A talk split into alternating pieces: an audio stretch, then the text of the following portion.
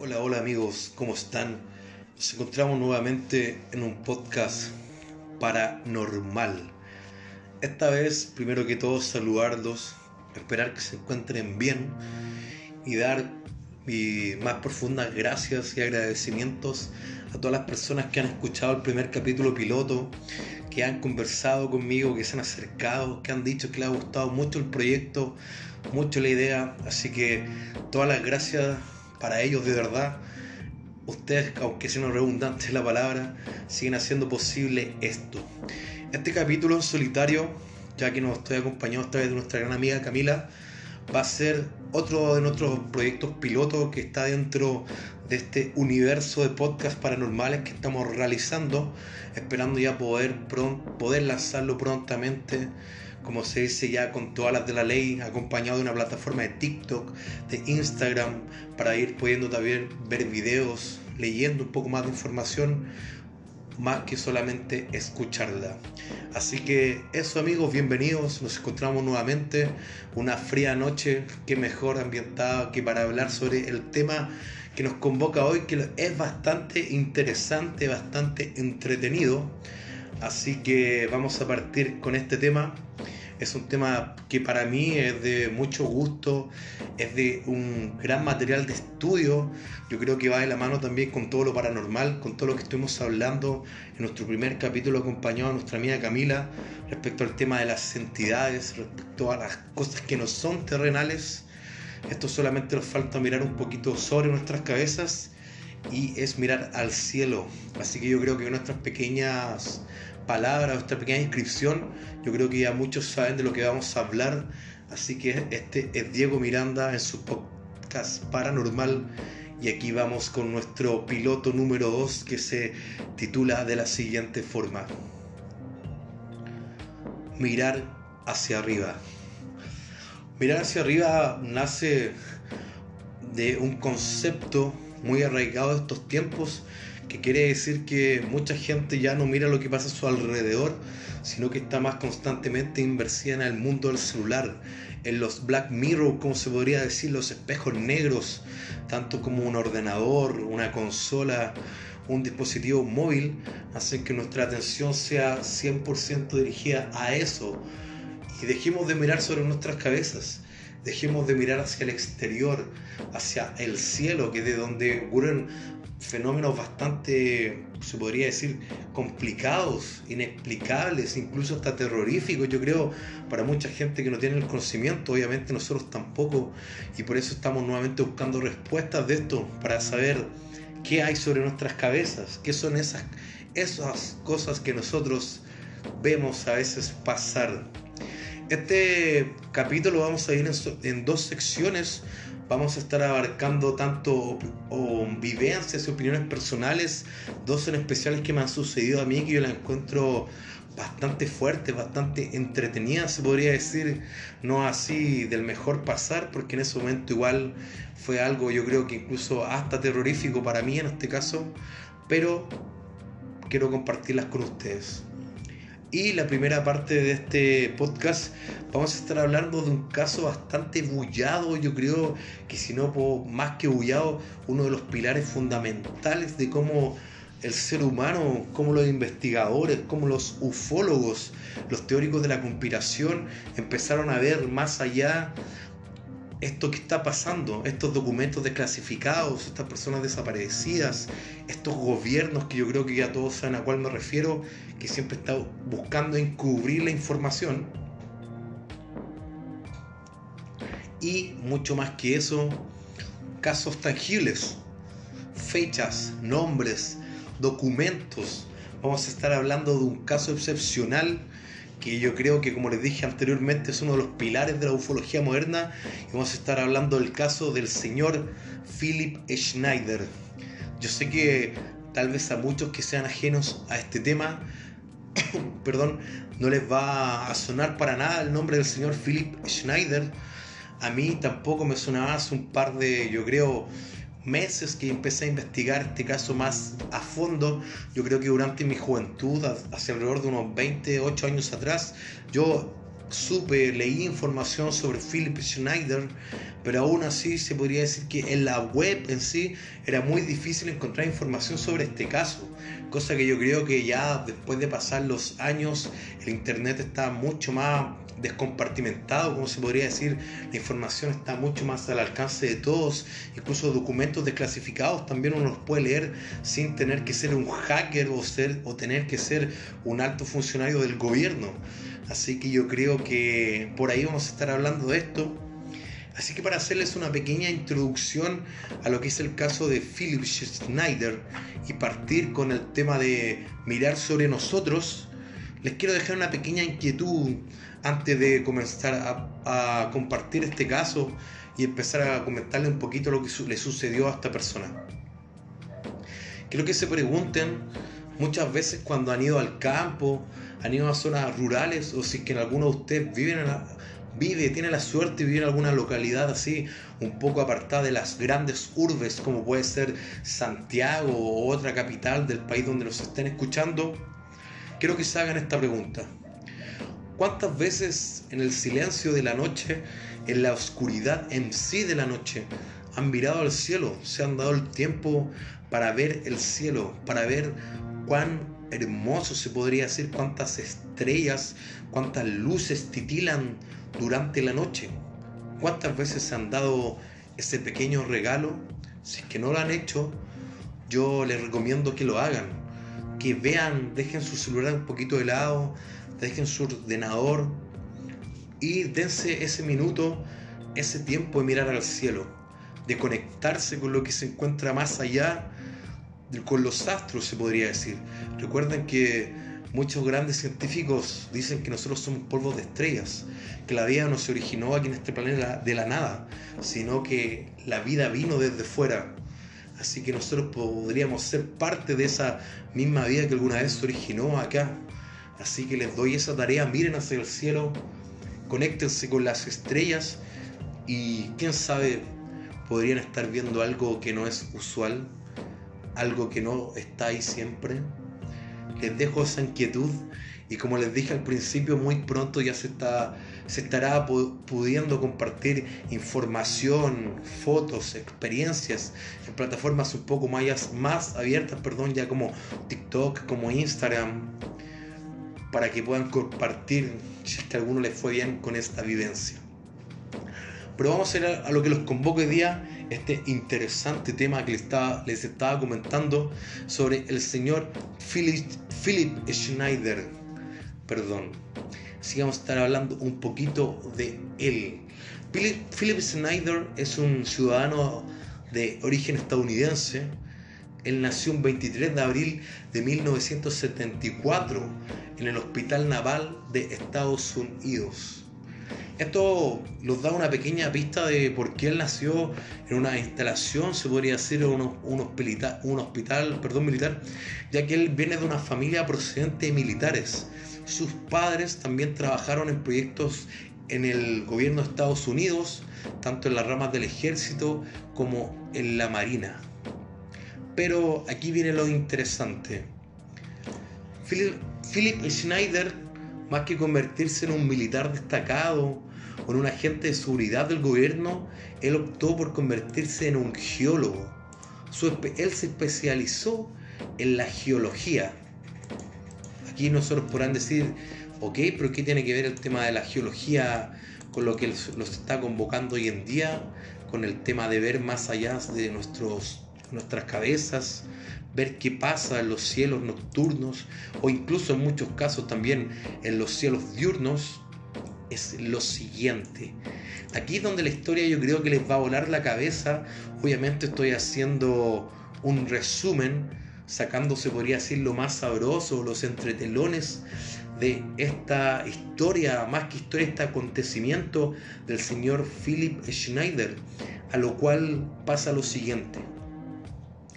Philip Schneider fue contratado por el Departamento de Defensa de Estados Unidos con la siguiente consigna. Él debería trabajar en un proyecto para poder realizar grandes excavaciones a nivel, yo creo que nosotros nos podemos imaginar más que un edificio. Recuerden que esto pasó hace bastantes, hace bastantes años y ya en ese tiempo existía la tecnología para poder hacer grandes perforaciones. La ingeniería industrial ya estaba totalmente avanzada, yo creo que tanto como puede ser el día de hoy. Así que él, como era un geólogo destacado, venía de una familia militar también, fue contratado para esto, para poder realizar excavaciones, analizar muestras de tierra, realizar sondajes y un sinfín de trabajos que van de la mano con la geología. Yo creo que aquí muchos podríamos poner un pequeño pausa en la historia de Philip Schneider y decir que hasta el momento no tiene nada de raro. Yo creo que incluso alguno de ustedes puede conocer fácilmente a alguna persona que alguna vez trabajó para su gobierno, sin importar si fue en medicina, en un trabajo mecánico, en cualquier tipo de labor, yo creo, no es tan difícil encontrarlo. Aún así, buscando remanentes, por ejemplo, incluso de mi propio pasado, yo también fui militar y puedo decir que también trabajé para el gobierno. Pero más que eso, vamos a seguir hablando del señor Philip Schneider. Bueno, como les decía, aquí viene lo interesante.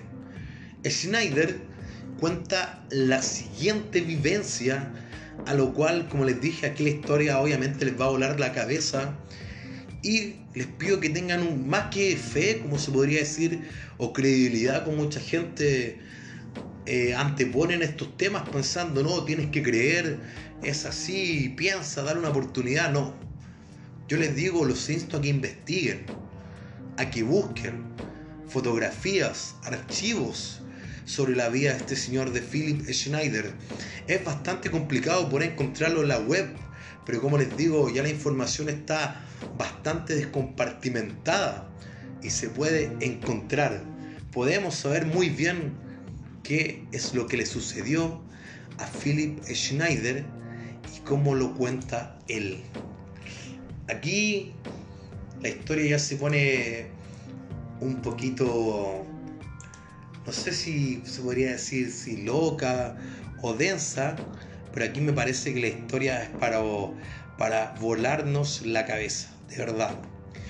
Philip, el señor Schneider, cuenta que al, al estar trabajando en estos sondeos y recogiendo muestras para el gobierno de Estados Unidos, obviamente él trabajaba con, con militares de grandes rangos y obviamente él también sostenía un rango bastante importante ya que él era el que estaba encargado de toda esta investigación. El señor Schneider cuenta que en una de estas excavaciones,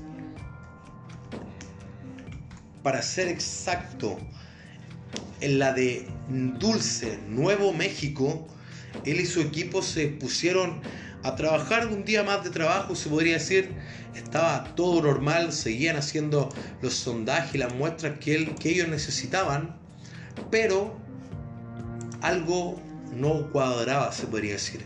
Algo bastante extraño sucedió en esa jornada laboral.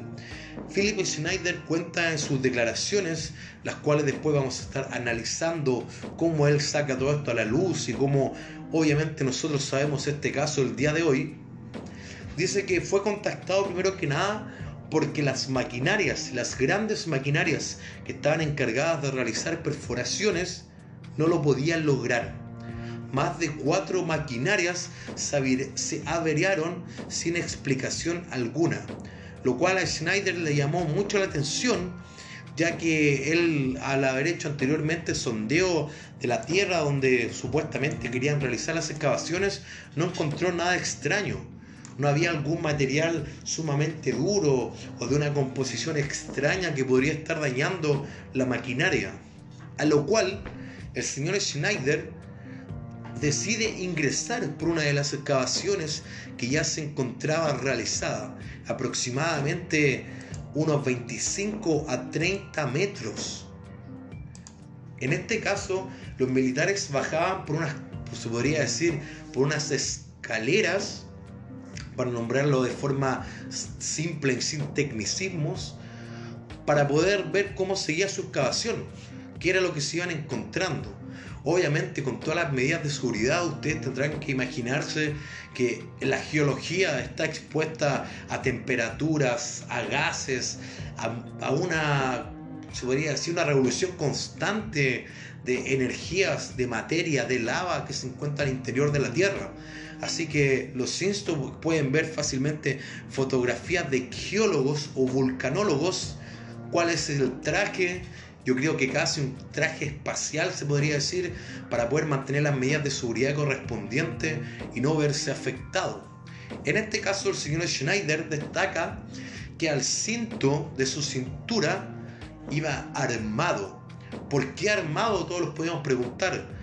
Claro, si atamos caos, estamos en una instalación militar de alta seguridad, estamos trabajando en un proyecto hasta ese entonces yo creo que secreto también de alta seguridad que estaba siendo custodiado, se encontraba bajo el ala de los fondos negros, de los cuales también vamos a estar hablando del programa negro, como decía como comentaba Schneider, del presupuesto negro. Así que no era un proyecto que yo creo que todos los militares supieran, que todos los políticos supieran, sino gente, yo creo, muy importante se encontraba en esta zona. A lo cual Schneider, como les comentaba, decide bajar por esta especie de escalera alrededor de 30 metros o tal vez un poco más para ver qué se encontraba, por qué las máquinas volvían averiadas totalmente, a lo cual él describe en una conferencia con sus propias palabras, las cuales ustedes pueden buscar en la web. Esto no es algo que yo le estoy transmitiendo o estoy interpretando. Él lo dice así. Dice que al bajar siente un hedor que casi doblaba el cuerpo. Esto yo lo interpreto un hedor a una putrefacción, podría ser algo que, no sé, que causaba náuseas en la gente cada que se acercaba, que cada vez bajaba más. Pero obviamente como ya con los trajes geológicos, tal vez podían mitigar un poco este hedor. Snyder comenta que al bajar estaba todo en plena oscuridad, pero aún así el hedor era bastante fuerte, a lo cual él siente un movimiento. Imagínense, un movimiento a más de 30 metros bajo el piso o más, como yo les dije, les dije anteriormente. Schneider fue acompañado de dos militares también, a lo cual Schneider comenta lo siguiente. Aquí quiero que pongan mucha atención porque aquí de verdad ya no es necesario creer, como yo les dije, o poner un poco de fe ni mucho menos.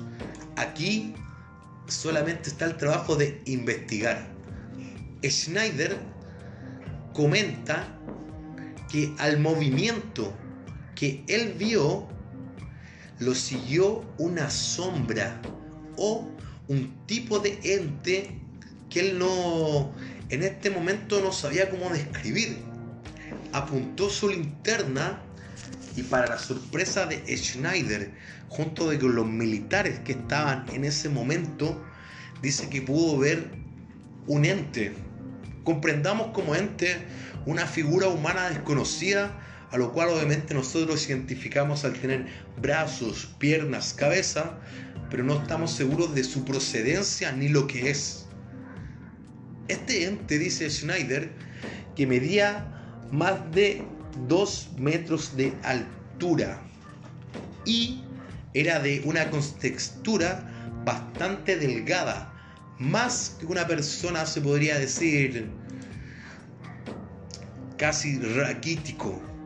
Schneider dice que al sentir, al ver este ente, sintió un miedo el cual no pudo controlar y trató de desenfundar, perdón, el arma que anteriormente yo les comenté que se encontraba en su cinto, a lo cual Schneider abre fuego contra este.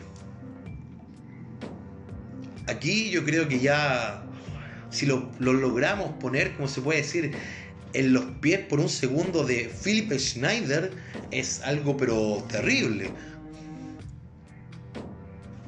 Yo creo que es algo que no se lo doy a nadie, obviamente. debe ser una situación al límite. Schneider dice que logra abatir uno de estos, seres, perdón, pero los militares que lo acompañaban al levantar sus linternas y tratar de esclarecer un poquito, iluminar la cueva donde se encontraban, vieron muchos más de. No estamos hablando de uno ni de cuatro, sino de más de diez. Incluso Schneider en su conferencia dice más de 50 entes. Y luego de que los militares abrieran fuego, uno de estos entes logró repercutir o logró replicar ese fuego contra el mismo Snyder. A lo cual él lo dice en su conferencia o los cuenta que sintió como si una descarga eléctrica atravesara todo su cuerpo. Las uñas de las manos y las uñas de los pies se carbonizaron perdón, y salieron proyectados de sus falanges. Él dice que se sintió como cuando abren a un pescado, cuando están fileteando, cercinando un pez para ser consumido, dice que él se sintió así en ese momento y cayó abatido.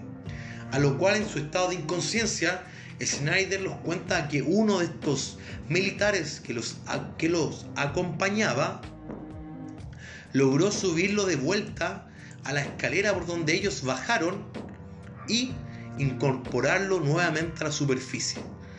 Schneider se mantuvo, escuchen bien esto, hospitalizado por más de 60 días en estado grave luego de este acontecimiento.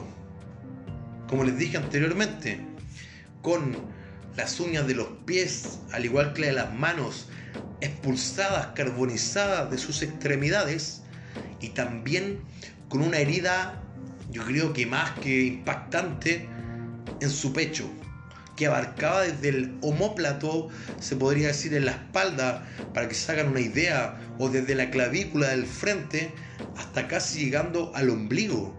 Una herida bastante grande. Por eso Schneider lo relacionaba como cuando estaban abriendo un pez, él lo decía con sus palabras en estas conferencias.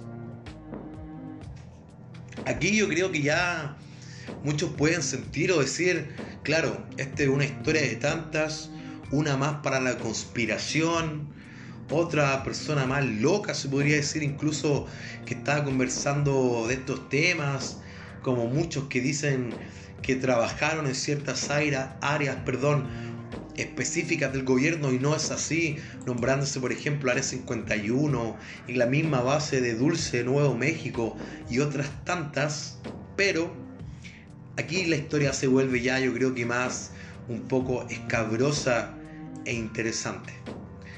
Schneider logra recuperarse y salir luego de estar 60 días hospitalizado, como les comenté, y sin obviamente no salió bien, salió con enfermedades, cáncer, con cáncer a su estómago, cáncer a sus pulmones, cuatro falanges de su mano derecha ya no se encontraban. Salió con una discapacidad múltiple, incluso a lo cual le costaba caminar. Y obviamente, comparando con los archivos médicos anteriores de Schneider, él nunca tuvo problemas o alguna visión o algo que nos dijera, nos pudiera dar ciertas pistas de que él sería una persona con cáncer. Mucha gente o los médicos decían que esto se debió a la gran radiación que él fue expuesto en un momento dado, a lo cual él obviamente lo compara o lo lleva a la génesis de la repercusión del ataque de ese ente misterioso que él junto con los militares encontraron en la cueva cuando estaban realizando las excavaciones. Luego de esto, Schneider comenta, perdón, que él no le dijo nada a su esposa, a su familia, ni mucho menos.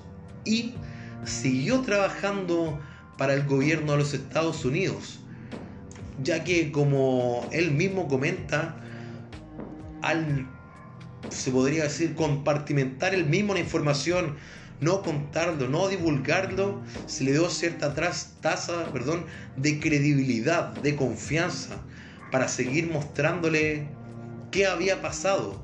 Y él mismo nos dice que esos entes que él encontró junto con esos militares en la cueva de Dulce llevaban ahí más de 100 años. Pero no llevaban ahí porque sí. Él nos comenta que estos seres llevan en nuestro planeta más de 100 años, viviendo sin que nosotros lo sepamos. Y las grandes bases que él, antes de todos estos hechos, fue contratado para realizar, era por lo mismo. El gobierno de Estados Unidos siempre quiso tener un control o por lo menos poder monitorear la actividad de todos estos entes más de todo lo que pasa sobre nuestras cabezas, como les decía, en el cielo, pero aquí más que extraterrestres son intraterrestres, se podría decir, dentro de la Tierra. Así que Schneider queda totalmente desconcertado luego que se le revelara esto por las grandes autoridades que trabajaban con él. Le hicieron hincapié también que muchas de las desapariciones que sucedían en Estados Unidos en los años 90, en los años 70, eran provenientes de parte de estos seres, tanto de los que él se encontró en la cueva como también los que nos visitaban. Schneider en, su, en una de sus conferencias dice que luego de sentirse saturado y saber toda esta información, obviamente él pensó que estaba, con sus propias palabras, estaba en el lado equivocado del juego no se encontraba haciendo un bien, ni mucho menos para la raza humana. Así que luego de llegar a estas conjeturas, Schneider decide abandonar estos proyectos y toma la decisión de, de, dedicar su vida a compartir esta información. Aquí es como donde ya podríamos entrar en otro tipo de conversación e incluso cuestionar al mismo Schneider diciendo que esta es una historia inventada, que él nunca trabajó para el gobierno como geólogo y aún así hay mucha información, hay mucha evidencia, la cual nos podría a nosotros mismos desmentir si estamos tratando de poner en tela de juicio la historia de Schneider. Philip Schneider comenzó realizando sus conferencias con la siguiente, se podría decir, norma. O, se o podríamos decir que empezó a realizar sus conferencias de menor a mayor. En cada una de estas empezó revelando pequeña información, hablando de lo que les dije anteriormente del presupuesto negro, por ejemplo, de Estados Unidos, el cual era dinero destinado desde las arcas, obviamente, del país para proyectos secretos como en el que el mismísimo Schneider trabajó. Ahora les voy a leer un pequeño fragmento de que Schneider comenta en una de sus conferencias. Como les digo, esto ustedes lo pueden investigar en la web. Hay mucha información. Aún así también, aunque haya mucha información sobre este caso, es bastante difícil encontrar ciertas fotos las cuales nosotros logramos encontrar, pero aún no les voy a hablar de eso. Quiero leer textualmente lo que Philip Schneider dice de su experiencia cuando bajó a la cueva en la base de Dulcio, Nuevo México. Atento. Disparé a dos de ellos. En ese momento había 30 personas allí abajo. Alrededor de 40 más cayeron después de que esto comenzó y todos fueron asesinados. Habíamos sorprendido a toda una base subterránea de alienígenas existentes. Más tarde descubrimos que habían estado viviendo en nuestro planeta durante mucho tiempo, quizás 100 más o incluso un millón de años. Esto podría dar explicación a mucho de lo que se encuentra detrás de la, la teoría perdón, de los antiguos astronautas. Durante la pelea, un ente alto hizo una especie de movimiento con su mano en el pecho. Entre paréntesis nos comenta Schneider. Como si fuera un gesto con la mano sobre su pecho, haciendo un pequeño giro. Y un rayo azul golpeó mi caja torácica lanzándome al suelo. Además de mi pecho, esa luz cortó y quemó varios de mis dedos, junto con las uñas y manos de mi pie. 66 humanos perdieron la vida en esa batalla. Solo yo, Philip Schneider y otros dos hombres logramos escapar. Durante más de un año, luego recibí tratamiento de aislación por gravedad excesiva.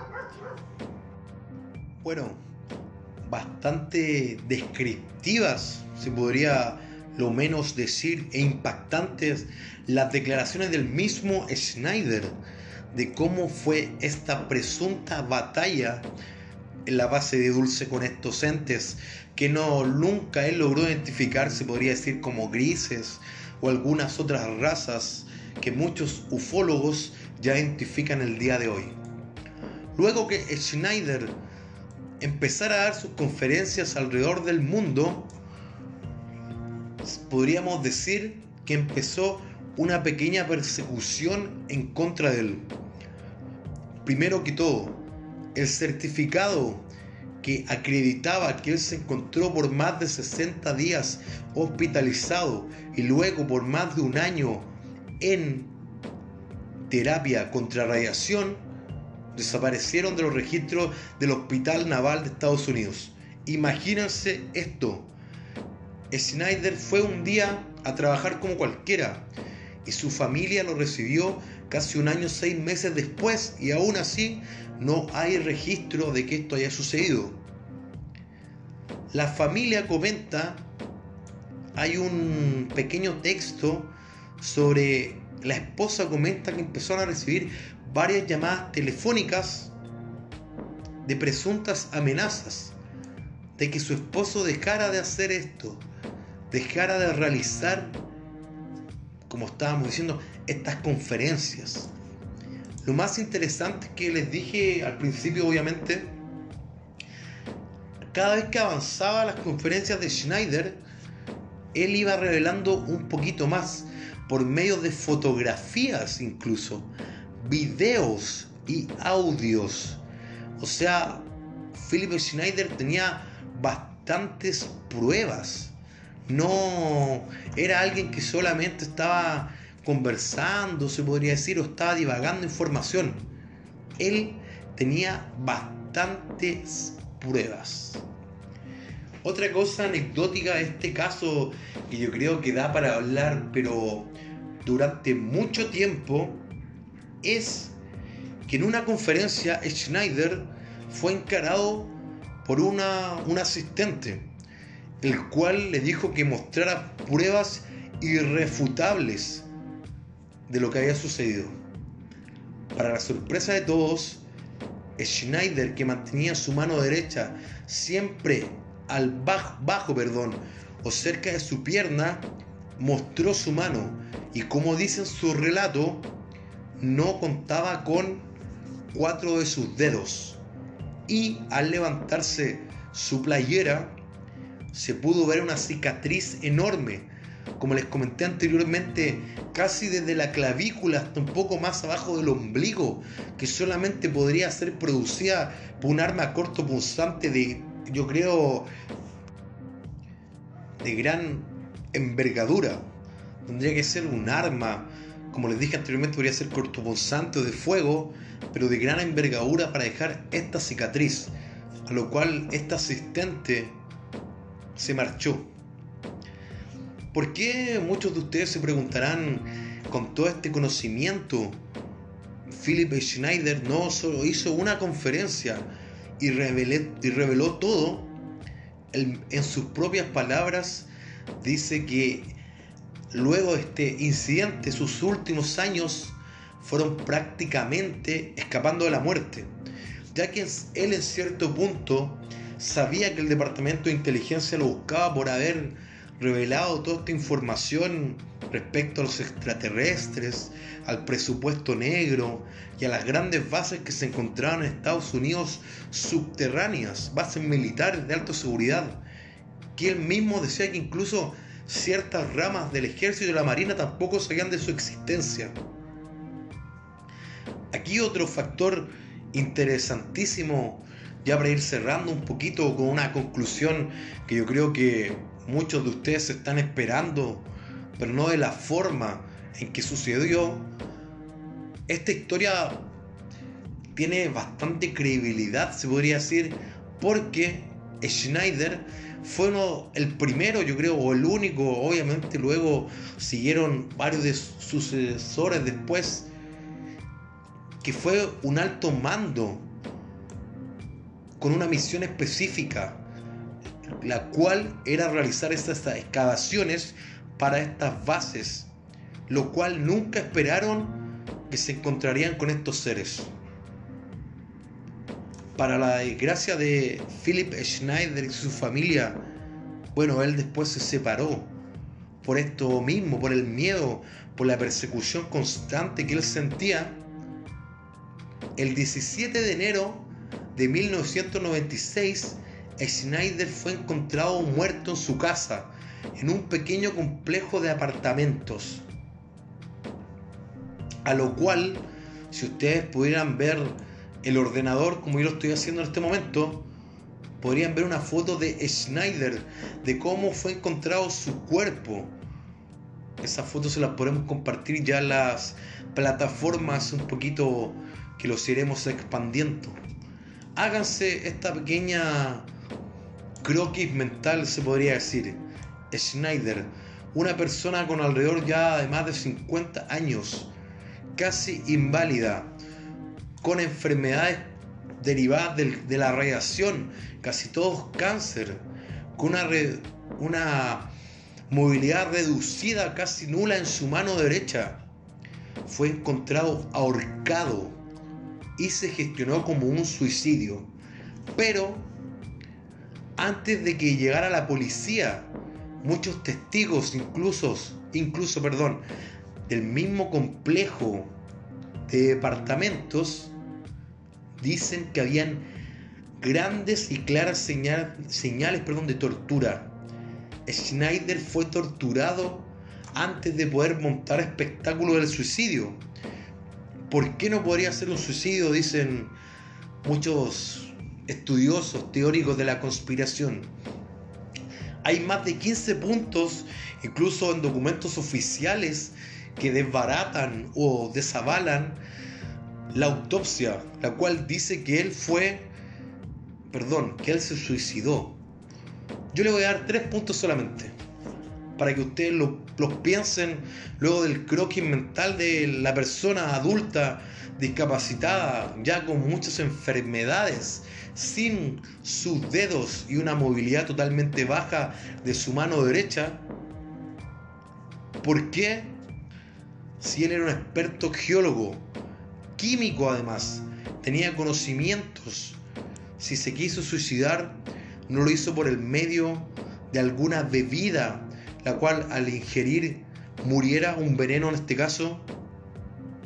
Dos, ¿cómo una persona se puede ahorcar con un cinto de goma, el cual este, en este caso él fue encontrado? No por una cuerda suspendida en el techo, ni mucho menos, un cinto amarrado a su cuello de goma.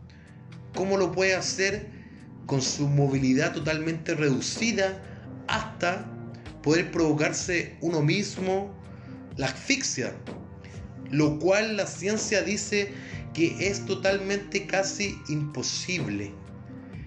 Los reflejos, se podría decir, o el mecanismo de defensa del cuerpo humano no deja que uno mismo se someta a esas flagelaciones.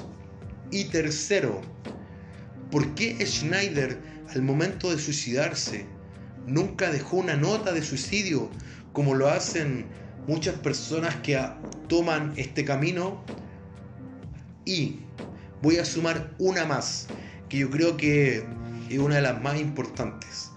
¿Por qué los documentos de una conferencia, la cual iba a dar en dos semanas más, en la cual se incluía fotos, documentos del proyecto donde trabajó, ubicaciones lineales en tiempo real, no estaban en su apartamento? No así, joyas, dinero e incluso una pistola de 9 milímetros que estaba inscrita y al nombre, al nombre obviamente de Schneider para protección personal también se encontró en el domicilio. Esto a mí me parece, pero yo creo que aquí la historia ya los vuela la cabeza, los hace atar todos los cabos sueltos, se podría decir, que yo les sigo comentando, les ido contando más que nada el testimonio del mismo Schneider. ¿Por qué murió de esta forma? ¿Por qué los documentos que él iba a revelar en su próxima conferencia no estaban? ¿Qué tenían esos documentos? ¿Por qué el gobierno ya en esa instancia no quería que se supiera?